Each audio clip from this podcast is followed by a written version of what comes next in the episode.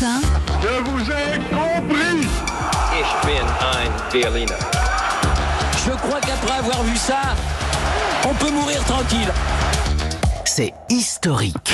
Bonjour Fabrice Delmeda. Bonjour Mathieu, bonjour à tous. Aujourd'hui, le 28 juin, il y a 100 ans, était signé le traité de Versailles. Quelle signification historique donnée à ce centenaire?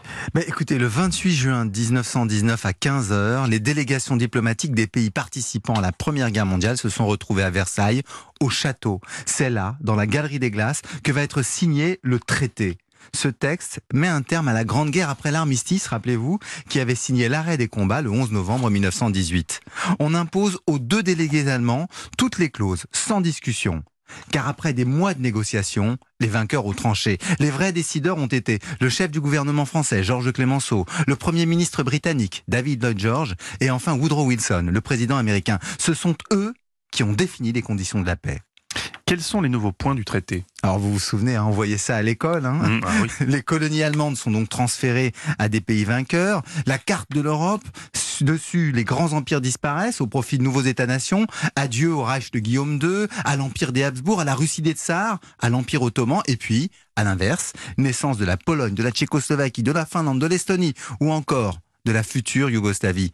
La France, bien sûr, retrouve l'Alsace-Lorraine. Et enfin, on va créer une société des nations, la SDN, pour que le dialogue remplace la guerre. Ce sera l'ancêtre de l'ONU. Mais au final, Fabrice, avec le recul historique, le traité a-t-il été un bien ou un mal? Ah, vous allez voir, en dictant aux vaincus ces conditions, le diktat de Versailles, hein, comme diront les nazis, est vécu telle une humiliation en Allemagne. Il enclenche une logique qui conduira à la Seconde Guerre mondiale. Et les États-nations, créés de toutes pièces, excitent d'autres nationalismes qui vont éclater plus tard, après 1989, dans les Balkans et en Europe de l'Est. En somme, ce traité explique une grande partie des drames du XXe et du XXIe siècle. Mais il a rompu avec la vieille géopolitique de puissance, en posant le principe, avec la SDN, que les États devaient être solidaires et porter ensemble une vision commune. Merci beaucoup Fabrice Delmeda. Et pour ceux qui veulent en savoir plus sur ce thème, euh, on peut le dire, ça tombe bien, vous avez fait un podcast dans Au cœur de l'histoire sur les coulisses du traité. Il est en ligne aujourd'hui. Ouais. Comme ça, tout ça est bien, est fichu.